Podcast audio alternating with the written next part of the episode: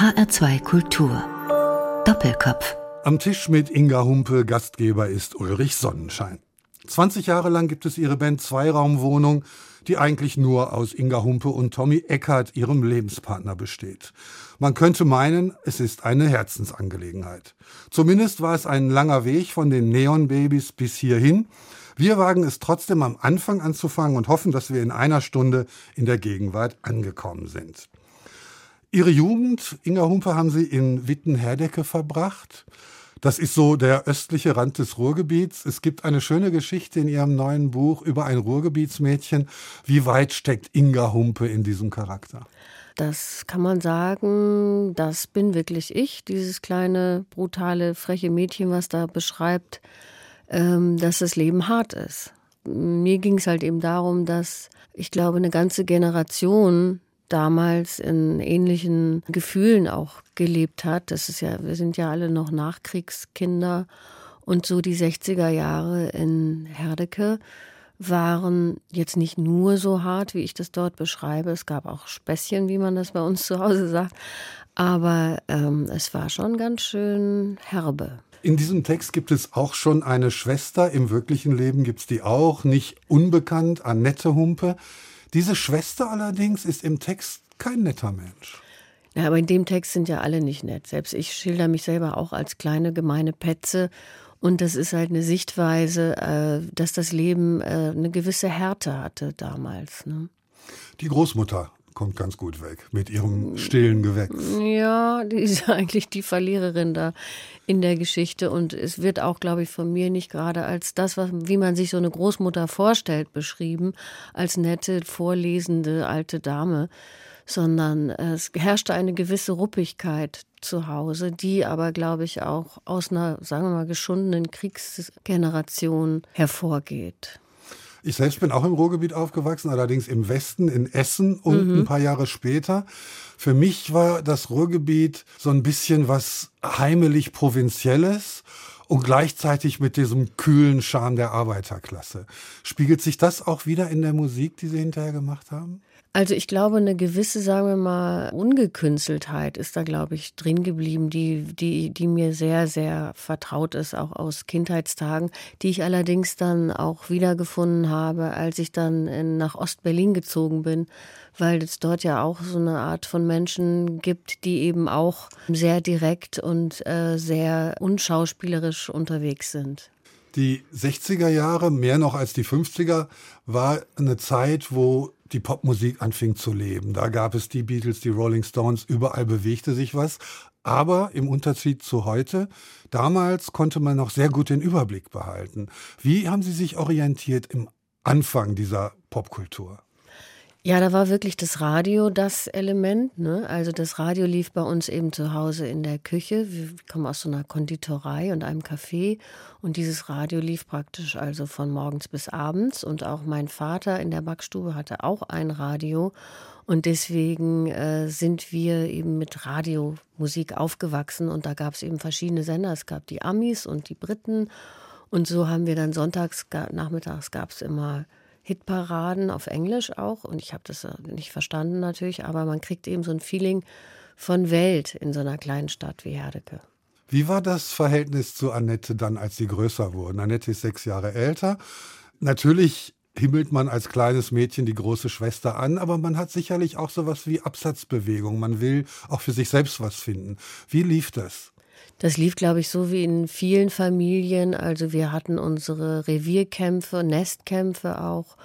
Und äh, die Musik war für uns aber auch immer was, worüber wir uns eigentlich als Kinder so getroffen haben. Als wir dann älter waren, haben wir uns in den Bereichen ja auch wieder abgegrenzt und haben da unsere eigene Musik und eine eigene Identität entwickelt.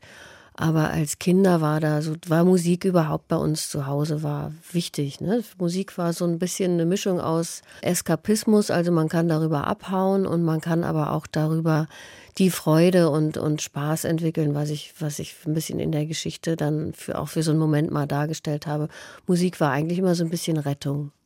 Gab es sowas wie Hausmusik? Also meine Mutter spielte sehr gut Klavier und Orgel und deswegen wurde meine Mutter auch immer von der Verwandtschaft Frau Mozart genannt, weil sie auch so ein bisschen ernsthaft war in der Hinsicht.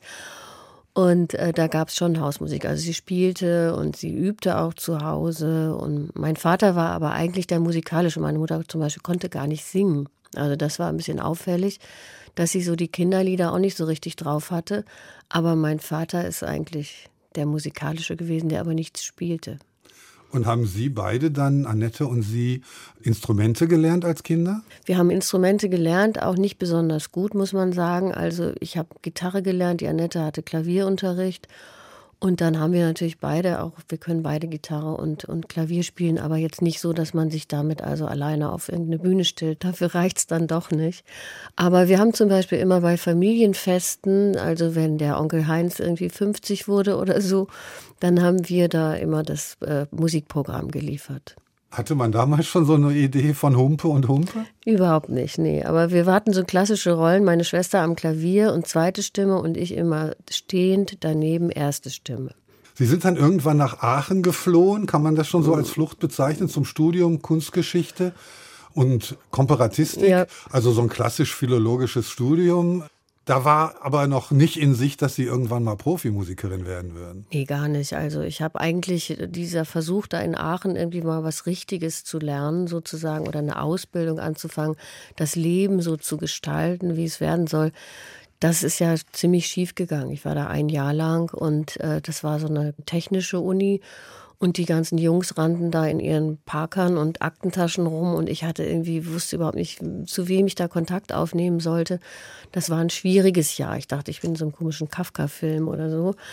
Und äh, bin dann eben danach nach Berlin und da pulsierte natürlich auch ein bisschen, sagen wir mal, unkontrollierbares Leben, auch damals schon. Das war ja damals schon politisch sehr aktiv. Es gab Demos und Rudi Dutschke war da auch noch und es gab auch schon sowas wie eine kleine äh, Musikszene. Das ging aber eigentlich erst richtig los, so 77, 78. Da fing diese kleine Pre-Punk-Szene so an. 1976 sind Sie nach Berlin gegangen. Ich habe irgendwo gelesen, mit dem Ziel, Terroristin zu werden. Wie ernst war das? Ja, das war dann irgendwie sagen wir, ein Wunsch der Verzweiflung, weil das darf man, glaube ich, nicht vergessen. Und das steht ja auch ein bisschen in der Geschichte, die Stimmung so in so einer kleinen Stadt das war schon noch sehr, sehr geprägt auch von Lehrern und von Menschen, die wirklich vom Nazitum nicht so ganz weit weg waren. Ne? Also das war nicht witzig. Auch Frauenbewegung, Sit-ins und sowas, das war wirklich mit Polizeigewalt wurde sowas gestoppt. Und es gab große Ungerechtigkeiten, die man, glaube ich, als Teenager auch besonders schlimm findet, weil man das zum ersten Mal erlebt, dass man das nicht ändern kann und dass, dass das ungerecht ist und dass man da irgendwie mit klarkommen muss. Und ich dachte, ja, da muss man gegenhalten. Und dann äh, dachte ich, die RAF macht das richtig. Ich bin natürlich sehr froh, dass das nicht geklappt hat. Ne?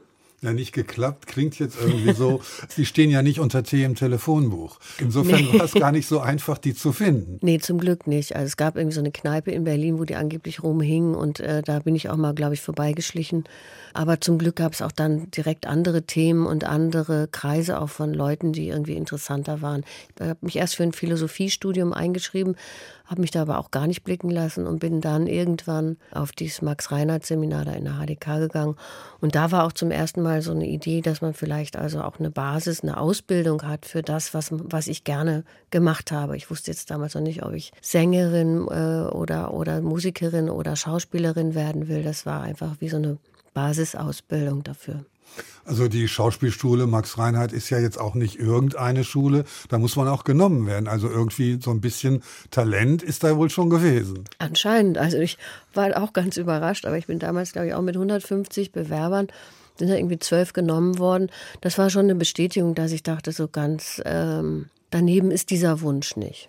Und trotzdem war das für mich schwer, ich habe dann das Glück gehabt, dass ich so einen Studentenjob hatte, da an der Schaubühne und habe da so als Gradubiere gearbeitet, habe hinter der Bühne also die Schauspieler angezogen und so.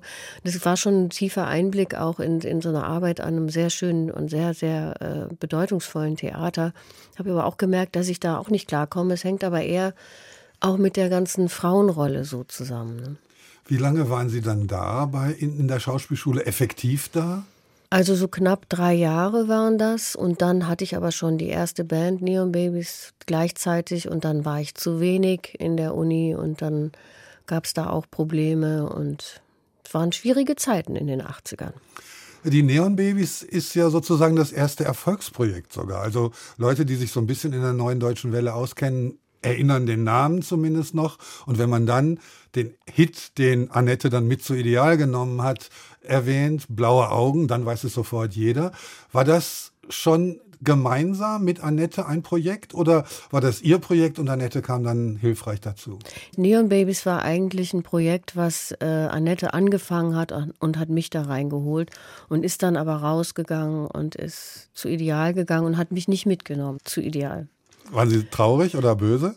Ich war damals, hab's nicht gefasst eigentlich, aber ähm, die Annette hat mir das eigentlich wesentlich später, hat sie das, glaube ich, mal erzählt, vielleicht 20 Jahre später, dass sie das eben gerne alleine machen wollte. Also die Jungs wollten das eigentlich gerne mit uns beiden weitermachen, aber sie wollte einfach nicht mit der kleinen Schwester weiterziehen.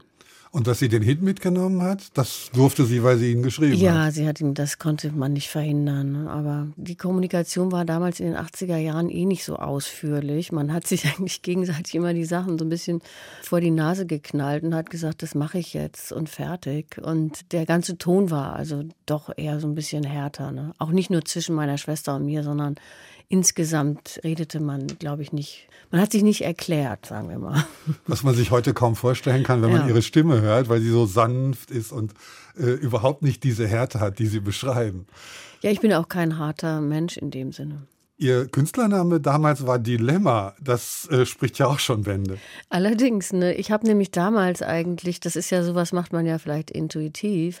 Ich habe damals eigentlich immer versucht, so meinen Platz zu finden zwischen so einem richtigen Underground, auch so Blixer Bargeld und Malaria und so, also die, dieser Gruppe und dann eben schon auch so ein bisschen poppigere Sachen, eben wie Ideal oder was es weiß ich nicht, es gab noch einige Bands da in Berlin und das war für mich immer schwierig, da äh, meinen Platz eigentlich zu finden. Ne?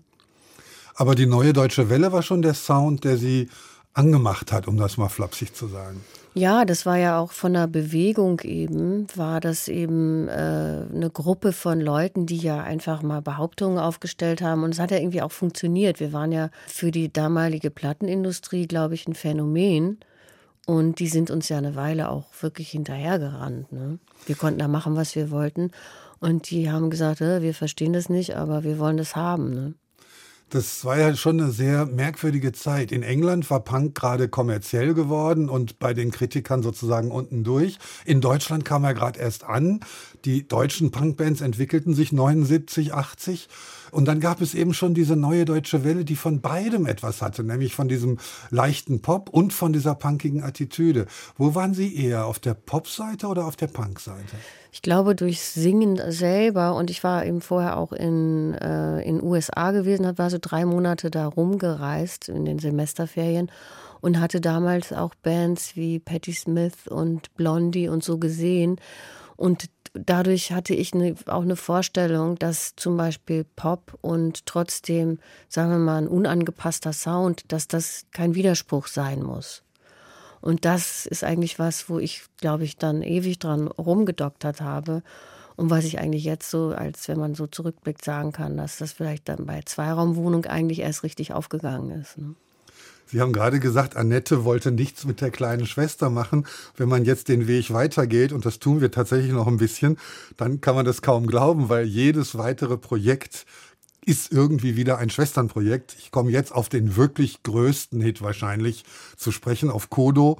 Döff für mich, der ich DAF kannte als deutsch-amerikanische Freundschaft, war DÖF immer ganz klar die deutsch-österreichische Freundschaft. Und erst sehr viel später habe ich irgendwann mal verstanden, dass das das deutsch-österreichische Feingefühl ist. Allerdings deutsch-österreichische Freundschaft trifft es ja auf den Punkt, weil ja das Projekt Tauchen, Prokopetz und mhm. Humpe Humpe war ja quasi äh, Wien und Berlin, Deutschland, ja. Österreich. Das war aber natürlich gar nicht geplant. Ne? Das war eigentlich so ein Witz. Wir da, damals gab es noch eine Kneipe in äh, Berlin, eigentlich ein schönes Restaurant, es hieß Exil. Und der Besitzer vom Exil kannte diese Tauchen und Prokopetz und die hatten eigentlich so ein Comedy-Stück gemacht über Yassir Arafat und über staubige Socken und wir fanden das wahnsinnig komisch. Und dann haben die uns mal zusammengebracht und dann ist dieses komische Lied da entstanden. Mit dem komischen Titel Kodo, ja. den eigentlich auch keiner versteht. Und mit so schönen Sätzen wie hässlich, ich bin der Hass und so weiter. Das war natürlich, wir haben, das ist, das ist eigentlich ein Genre, was es nicht gab vorher. Ne? So ein Comic-Lied war das. Ne? Aber dieses Ich düse, düse, düse im Sauseschritt und bringe die Liebe mit, halte fortan durch sämtliche Diskos, durch sämtliche Clubs. Durch sämtliche Kindergärten auch. Durch sämtliche Kindergärten, genau. Was hat dieser Hit mit Ihnen gemacht? Das ist eigentlich eine interessante Frage. Was hat er gemacht? Also der bestimmt vieles. Ne? Ich bin erstmal sehr viel da durch die Gegend geflogen. Wir waren ja in Schweden und in Holland Nummer eins und wir wurden ja wirklich mit Hubschraubern durch die Gegend geschippert. Immer nur um diesen einen Hit ja. zu performen? Mhm. Damals von Fernsehsendung zu Fernsehsendung. Und ich glaube, ich kann mich erinnern, dass ich auch im Heidepark Soltau stand und mir Frauen äh, Topfkuchen äh, geben wollten, so Napfkuchen oder so. Und es waren sehr absurde Begegnungen, die ich da äh, erlebt habe. Und natürlich auch ein Einblick in die Musikindustrie, wie die funktioniert und so. Es war schon sehr, sehr, sehr vielschichtig. Aber es war auch Spaß. Meine Eltern waren zum Beispiel wahnsinnig glücklich, dass endlich mal was richtig lief, sozusagen. Ne? Und ich kann mich erinnern, ich war in der Westfalenhalle und habe da das Lied performt, meine Eltern glücklich, Otto war da und so. Also wir waren, ähm, das hat irgendwas sagen wir mal, irgendeinen Frieden auch irgendwas abgerundet. Ne? Dann gab es eine Phase mit verschiedenen Produktionen, unter anderem für Palais Schaumburg auch. Und dann kam wieder ein Projekt mit Annette. Dann kam Humpe und Humpe. Wir hören gleich mal ein Stück, aber erzählen Sie doch mal, warum immer dieses On und Off und dieses Hin und Her, immer wieder zusammen und dann wieder nicht. Na gut, am Anfang war das vielleicht so, dass wir natürlich auch so äh, aufgewachsen sind. Ne? Wir haben einfach ganz viel miteinander Musik gemacht. Wir haben zusammen gesungen und das war uns vertraut. Das war für uns normal. Ne? Und ich glaube, dass diese Aufteilung, also dass ich immer ein bisschen mehr diejenige war, die gesungen hat und die Annette hat mehr Klavier gespielt, dass das eigentlich nicht schlecht war. Oder so war es entwickelt jedenfalls. Ne? Aber Palais Schaumburg kam nach Humpe Humpe übrigens. Okay, dann hören wir jetzt schnell Humpe Humpe. Und zwar das Stück Careless Love. Wollen Sie noch ein bisschen was dazu sagen zu dem ja, Titel? Careless Love war eben ein Song, der so ein bisschen von mir initiiert wurde und deswegen war ich besonders stolz, weil meine Schwester sich ja sonst auch immer so als Autorin sehr groß dargestellt hat und Careless Love hatte ich nun mal angefangen als Lied und dann war das eben auch noch in England irgendwie auf Platz, weiß ich nicht, aber in den Charts auch in England und das hat mich damals also sehr, hat mich froh gemacht. Also hören wir Careless Love von Humpe und Humpe.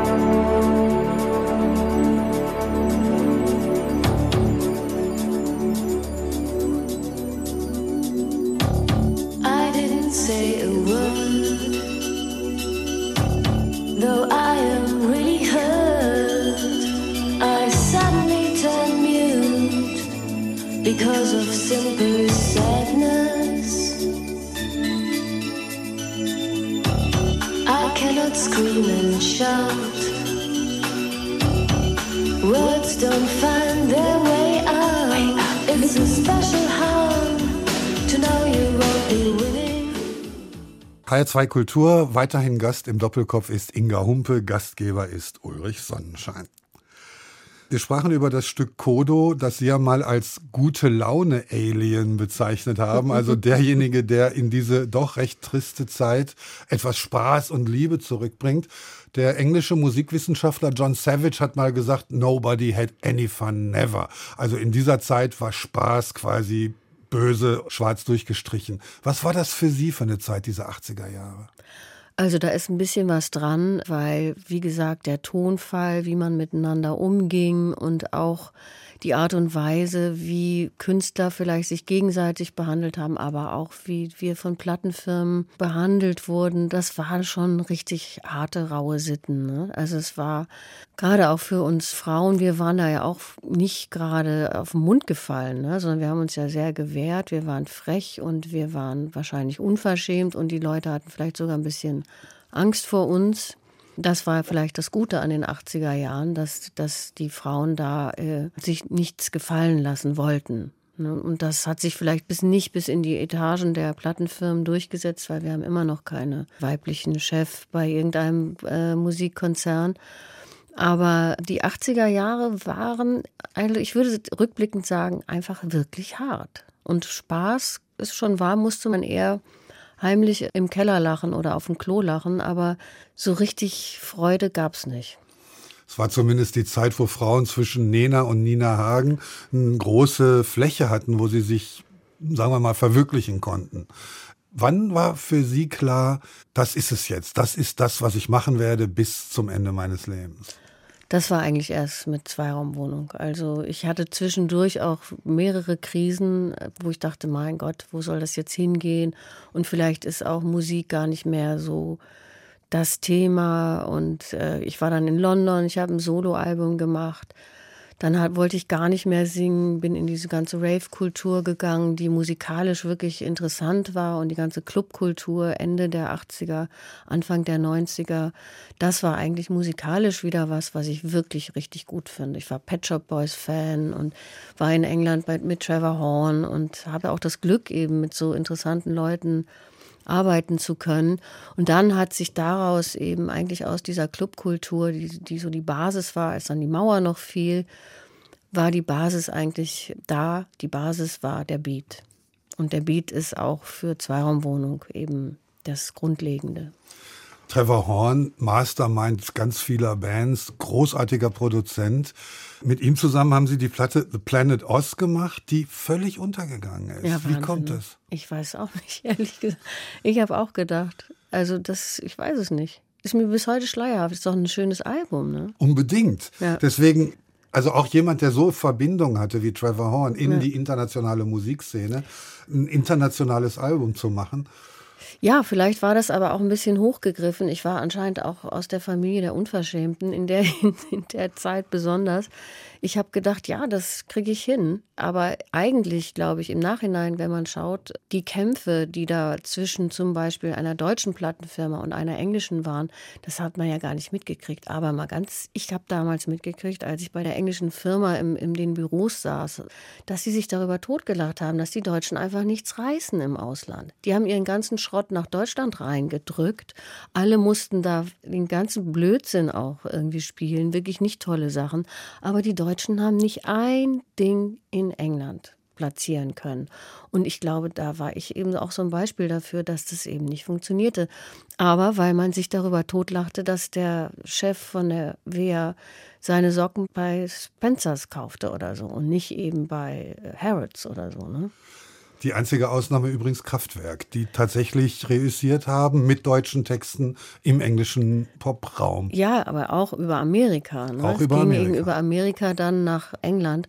Und jetzt fragen Sie heute mal hier jemanden nach Kraftwerk. Das ist doch tragisch, dass das wirklich wenig Leute überhaupt interessiert oder wissen, wenn man nicht Music Lover ist ich habe mich gewundert, als ich in LA eine Weile gearbeitet habe, dass da in den Plattenläden stehen die ganzen Jungs rum und haben Kraftwerk-T-Shirt an. Das sah man hier nicht. Ich habe noch selber erlebt, dass die im E-Werk in Berlin rein wollten und dann hieß es, äh, ja, wir sind Kraftwerk, haha, wir sind Mickey Mouse. Die wussten nicht, wer das war. In Frankfurt gibt es eine Kneipe, die heißt Conny Plank. Da weiß tatsächlich niemand mehr, ja. wer das ist, der Produzent von Kraftwerk. Danach haben sie ein Projekt gemacht, Bambi. Da habe ich mir so gedacht, das ist so der Trotz. Wenn sie die ernste Musik nicht wollen, dann mache ich jetzt mal Quatsch. Das mhm. war so, so Girly Pop einer End-30erin, was eigentlich überhaupt nicht zusammenpasste. Was, was war das? War das reiner, reiner Spaß, reine Ironie? Nee, das war eigentlich, ich hatte einfach eine Idee von Pop, auch, dass das eben was Künstliches ist und dass das eben künstliche Figuren sind und äh, habe mir dann eben diese beiden, äh, meine Freunde Domenico und Aki Akihiko genommen. Interessanterweise habe ich das später bei Gwen Stefani gesehen. Die hat es nämlich genau auch so gemacht. Das war also nur fünf Jahre später. Ich glaube, ich war da immer so ein bisschen einsam, ähm, wollte ich unbedingt so pop-avantgardistisch sein und wollte unbedingt was durchboxen in Deutschland und was für was stehen, was eben keiner gemacht hatte. Und das hat einfach nicht funktioniert. Vielleicht deshalb, weil sie Bambi mit Y geschrieben haben. Nee, es musste ich ja mit Y schreiben. Weil, weil Disney sonst ja, geklagt genau, hätte. Ja, genau. Das war auch wieder mit Annette zusammen, dieses Projekt. Ja, die Annette war da zufällig, ehrlich gesagt, im gleichen Studio und hat dann ein bisschen mit drauf geguckt, auch weil ich natürlich da auch mm, praktisch als selber als Produzentin und Autorin und so weiter. Sie hat eigentlich da mit den Prinzen gearbeitet und hat mir da so ein bisschen geholfen. Dieses Aber es hat ja nichts genutzt. Die, die ja. tollen Erfahrungen und die, die ganzen kommerziellen Erfolge meiner Schwester haben mir überhaupt nichts genutzt. Erstaunlich eigentlich, ja. ja. Aber diese Produzentenjobs, die haben Sie sozusagen übernommen und haben dann ganz viel mit, mit Leuten zusammengearbeitet, mit Mark Arment, natürlich Andreas Dorau, Kylie Minogue, Udo Lindenberg, ein Herz kann man nicht reparieren, sogar zusammen im Duett gesungen. Sie haben Remixe für Herbert Grönemeyer gemacht, also wirklich mit den Größen des Popgeschäfts zusammen. Der Hintergrund war dann plötzlich ganz gemütlich? Naja, der Hintergrund war, dass eben Zweiraumwohnung doch auf einmal so eine erkennbare, ähm, ein erkennbarer Sound und ein, ein erkennbarer musikalischer Wert, glaube ich, war. Und das haben dann die, die Leute natürlich, es ist immer so, dass die Leute sich sowas eben greifen und dass sowas auch dann, dass man dann so gefragt ist. Und dann haben wir zu der Zeit eben Anfang dieser Nullerjahre haben wir eben auch das alles gemacht. Es hat auch wirklich Spaß gemacht. War natürlich schön auch zu wissen, wir haben diesen Sound kreiert und äh, mir ist es ja vielleicht sogar dann zum dritten Mal gelungen. Da bin ich eigentlich ganz froh drüber auch. Jetzt haben wir so viel drüber gesprochen, jetzt müssen wir endlich mal ein Stück von Zweiraumwohnung hören. Genau. Ich bin sehr froh, dass Sie sich dieses ausgesucht haben, weil ich das immer besonders mochte. Wir trafen uns in einem Garten. Ein Titel, der so überhaupt nicht nach Popmusik klingt. Wir hören einfach erst mal rein mhm. und sprechen dann drüber. Ja, gern. Eins, zwei, drei, vier.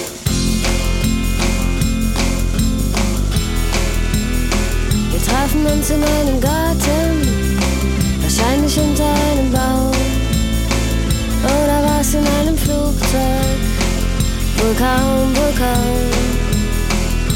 war einfach alles anders, viel zu gut für den Moment. Wir waren ziemlich durcheinander und haben uns dann bald getrennt. Komm noch mal mit Kuchen, später gehen wir in den Zoo. Und dann lassen wir uns suchen übers Radio. Ich weiß nicht, ob du mich verstehst oder ob du denkst, ich spinn, weil ich immer, wenn du nicht da bist, ganz schrecklich einsam bin. Wir trafen uns in einem Garten von Zweiraumwohnungen. HR2 Kultur, weiterhin Gast im Doppelkopf ist Inga Humpe, die Sie gerade dort singen hörten. Gastgeber ist Ulrich Sonnenschein. Dieses Stück, wir trafen uns in einem Garten, war ursprünglich komponiert als Werbemelodie, ist das richtig? Mhm. Und warum? Also wir hatten eine Freundin, Stefanie von Beauvais, die äh, hatte eine Werbung gemacht und hat zu mir gesagt, willst du nicht da mal was machen? Soll so wie Blumfeld klingen. Und ich dachte so, ach nee, das kann ich nicht. Und wir waren ja eigentlich auch englischsprachig gerade. Wir hatten Institute of Love gegründet, Tommy und ich, und hatten so englischsprachige Sachen gemacht. Und dann wollte ich schon Gudrun Gut anrufen und wollte sagen, willst du das nicht machen? Und dann hatte ich aber so eine komische Eingebung, habe gedacht, ach komm, wir machen das mal. Das hatte ich zum Beispiel von Trevor Horn gelernt. Use your defects, use your thoughts, kill your darlings. Also immer, dass man mal aus dem eigenen Konzept rausgeht. Und dann haben wir das angefangen und das haben wir erstmal nur bis zu der Bridge geschrieben, bis ich weiß nicht, ob du mich verstehst oder ob du denkst, ich bin. Und das heißt ja ein unfertiges Lied, weil für die Werbung brauchte man irgendwie nur eine Minute. Und dann haben wir gesagt, ja, nimm das doch. Und das Lustige war wirklich, dass wir da in, in, im Prenzlauer Berg ein Studio hatten und nebenan war so ein Automechaniker, der hörte eigentlich immer die ganze Zeit, was wir da so machen. Und der war immer so klopf, klopf, bleng, bleng. Und dann meinte er irgendwann so, ey, das hört sich richtig gut an, was ihr da macht. Und das war eben dieses Lied. Und wir hatten sofort das Feedback von normalen Leuten, dass die das also verstanden haben und gut fanden. Und dann hat es ja ewig gedauert. Dann war das irgendwie Werbemusik. Dann hieß es dann, ja, wollt ihr das nicht mal fertig schreiben? Dann haben wir das zwei Jahre später ja erst zu Ende geschrieben, sozusagen. Also eigentlich alles, was man nicht macht. Und bei dem Lied war es aber so und es ist wirklich nach keiner gültigen Regel passiert und vielleicht hat es deswegen auch so was Unverfälschtes oder so, ein, so was Direktes, so was, was gar nicht irgendwie ambitioniert ist. Ja, es hat auch was Gebrochenes, dieses wohl kaum da drin. Ja. Oder meine Freunde sagen, ich sehe so fertig Mhm. aus. Auch der Gesang ist ja nicht ein Gesang, der mehr sein will, Ja. Mhm. als er ist, sondern es ist fast ein Sprechgesang, also ganz zurückgenommen. Und trotzdem hat es eine unglaubliche Atmosphäre. Also da ist wieder die Kraft von Musik, die man kaum in Worte fassen kann. Ja, das stimmt. Also das geht mir auch so. Das ist auch ein, zum Beispiel ein Lied, was ich überhaupt nicht mir so, was, was mir überhaupt nicht über ist. Also wo ich denke, oh nee, das will ich nicht noch, noch mal singen oder so. Ne? Es hat einfach seine Frische, er erhält seine Frische von selbst. Und der Titel, wie kam der? Wir trafen uns in einem Garten. Das war eigentlich auf Englisch äh, gewesen, war ein Lied, was ich mit Gudrun angefangen hatte. I think I met you in a garden, maybe on a tree. Or was it on an airplane? Maybe, maybe. Und das war eigentlich mit einer ganz anderen Melodie. Und das hatte ich mit Gudrun für ihr Projekt Ocean Club gemacht. Und das fand ich einfach schön. Dann haben wir das, habe ich gedacht, das ist ein schönes Bild. Und wie klingt das denn auf Deutsch? Und so.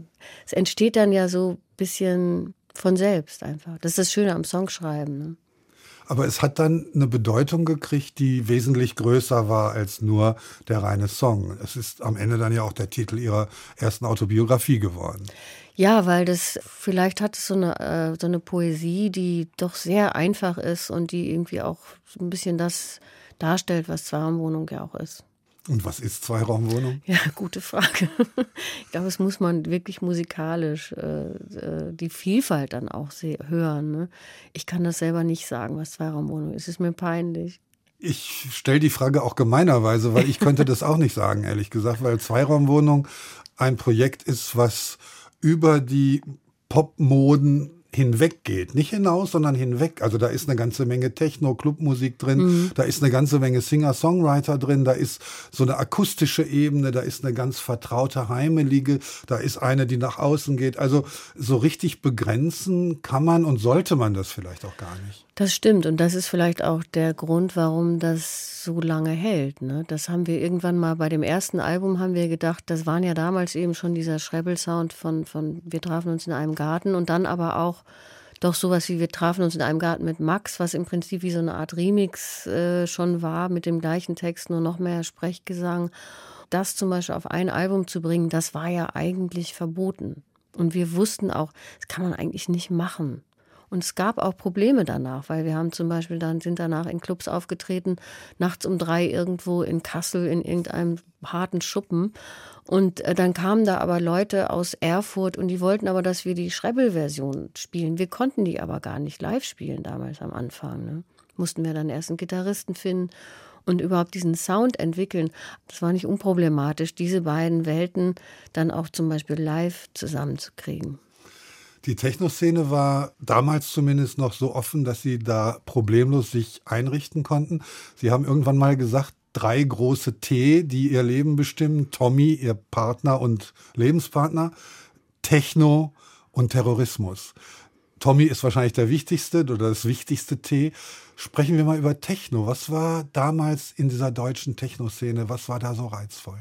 Ja, das kann man sich vielleicht gar nicht mehr vorstellen, aber das hängt natürlich sehr mit dem Mauerfall zusammen und mit diesem Moment in Berlin, als so Leute wie Dimitri Hegemann, der eben den Tresor gemacht hat, als die dann angefangen haben, also DJs und Musiker aus Detroit äh, rüberzuholen, Underground Resistance, Jeff Mills und Carl Craig und wirklich Leute, die damals auch eine elektronische Musik geprägt und bestimmt haben, die wieder von Kraftwerk auch beeinflusst waren. Ich hatte das Glück mal mit Underground Resistance zusammen zum ersten Konzert nach dem Mauerfall äh, von Kraftwerk nach Leipzig zu fahren und das mitzuerleben. Und das ist natürlich bewegend, dass eben eine Gruppe von Schwarzen, die aus Detroit kommen, diese Band so schätzen, wie niemand in Deutschland die schätzen konnte.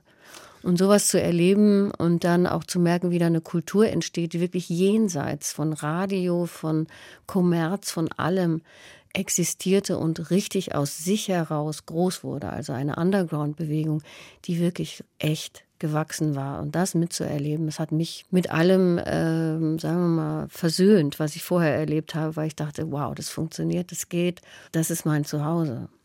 Ich habe mich für Techno immer zu alt gefühlt, weil ich so aus dieser Zeit von Rock'n'Roll und Punk komme.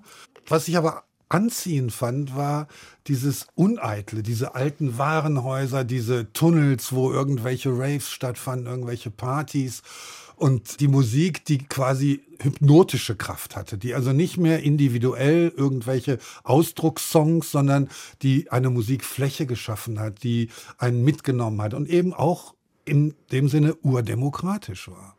Das stimmt und das war auch genauso waren auch die Partys und das ist zwar ein Klischee, aber es ist eben trotzdem immer wieder ein Bild, äh, was eben stimmt und was auch eine Basis war, das und ist, ist dass eben da wirklich der Zahnarzt mit dem Maurer getanzt hat und das eben es nicht um den DJ damals auch am Anfang ging, sondern es ging wirklich um die Musik. Es ging darum, dass Leute da zusammenkommen, die normalerweise niemals in einem Raum sein würden und die dann noch zusammen tanzen. Und ich glaube, dieses zusammen tanzen, dieses Tribal, was das eben hat, das war einfach wie so eine echte Friedensbewegung. Ne? Das war der Wunsch nach Frieden, der Wunsch, jetzt wird alles besser. Wir sind die Generation, die nie mehr einen Krieg erleben muss und wir sind die, die das überwinden mit der Musik. Es war vielleicht auch ein bisschen sehr idealistisch, aber ich brenne immer noch für dieses Thema.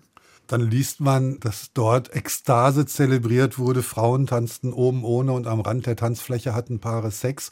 Das habe ich leider nie erlebt. Musste man dafür nach Berlin kommen? Ich habe es erlebt und ähm, ich glaube, das war wirklich nur in Berlin, weil wir waren damals auch beim New Music Seminar mal in, in New York und da haben wir zum Beispiel festgestellt, dass dieser klassische Sound, den wir in Berlin spielten, also diesen harten Techno, der durchaus auch schnell war, 140 Beats per Minute und so, sehr energetisch, sehr, sehr äh, kräftig, dass der in New York nicht funktionierte, weil die Stadt, glaube ich, an sich so demanding und so, so äh, krass auch schon war, dass da die Leute als für Musik eben Hausmusik wollten. Das musste ein bisschen leichter, ein bisschen mehr federn und nicht so teutonisch hämmern, wie das in Berlin war. Ne?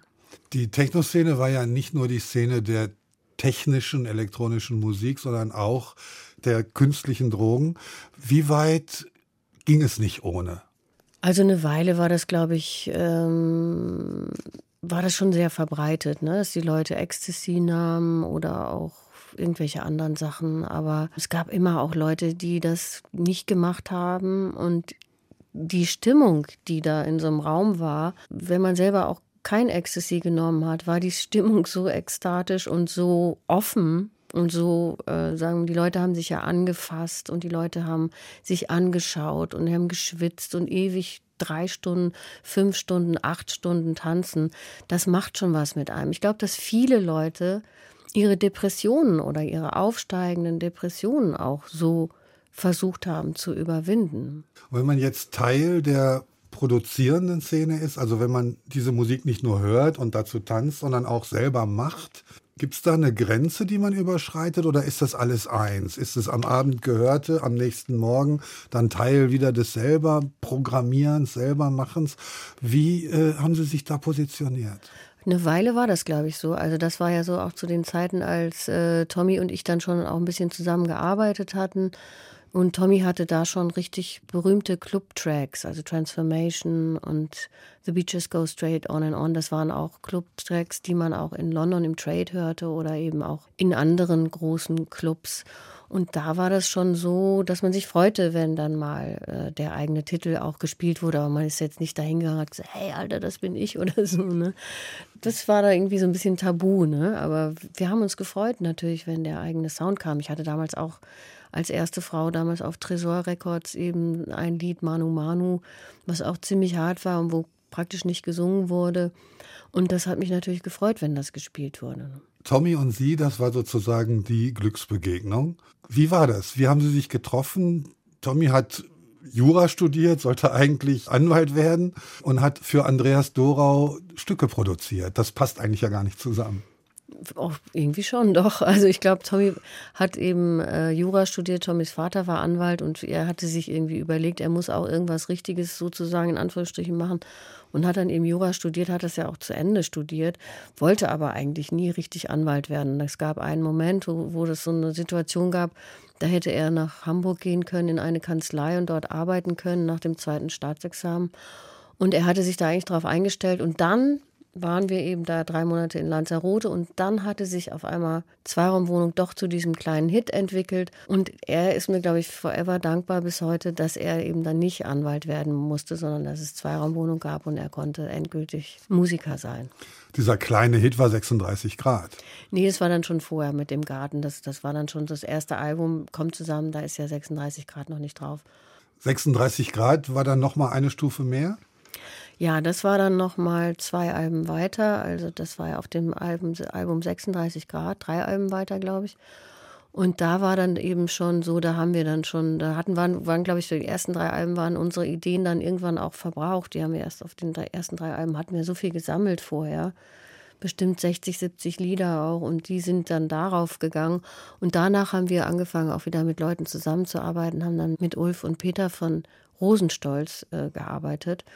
Und das war mir auch wieder wichtig, dass man da also die Barrieren wieder eigentlich einreißt. Und die waren ja eigentlich Schlager und die waren aber so Fans von uns. Und wir haben gedacht, das ist jetzt egal. Wir wollen mit die, die konnten einfach gute Songs schreiben. Und dann sind wir ja nach Barcelona gefahren für drei Tage und haben in drei Tagen in einem Hotel, in einem fensterlosen Raum, weil wir so äh, laut waren, durfte das keine Fenster haben, haben wir äh, 36 Grad und besser geht's nicht geschrieben. Wenn man 36 Grad hört, A, ist es Untertemperatur. Die menschliche Körpertemperatur fängt erst so bei 37 an, also unterkühlt.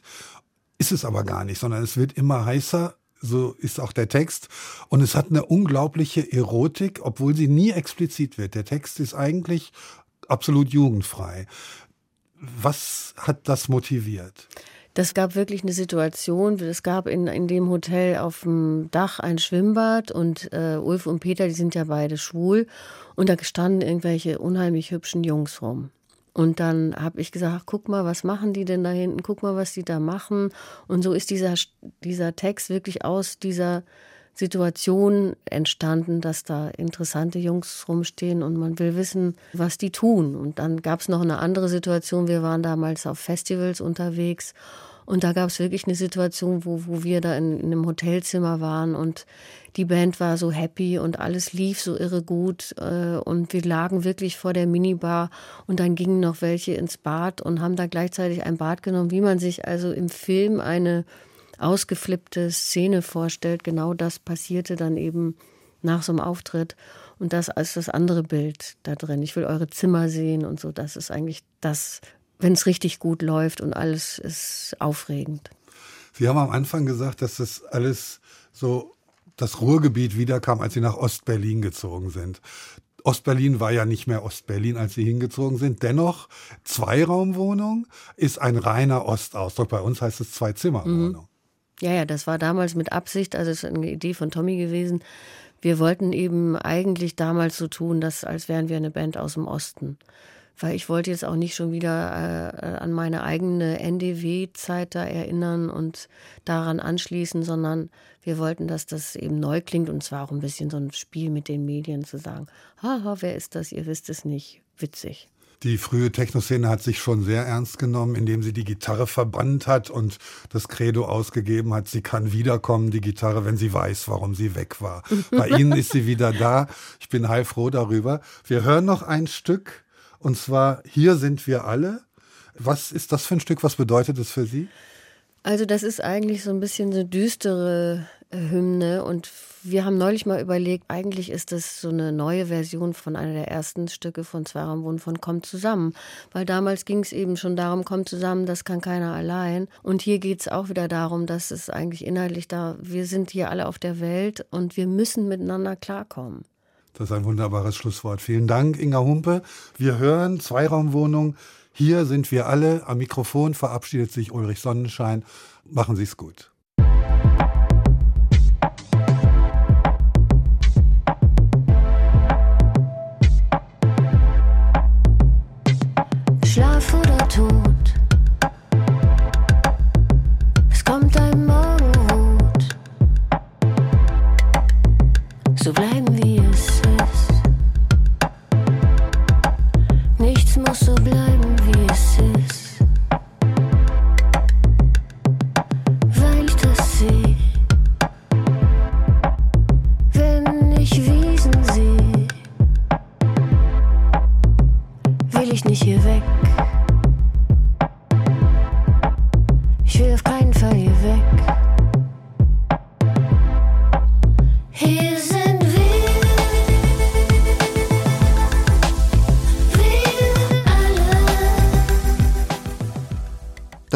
HR2 Kultur Doppelkopf. Aus urheberrechtlichen Gründen müssen wir Musiktitel in unserem Podcast-Angebot ausblenden. Weitere Sendungen, die Sie jederzeit hören können, finden Sie auf hr2.de.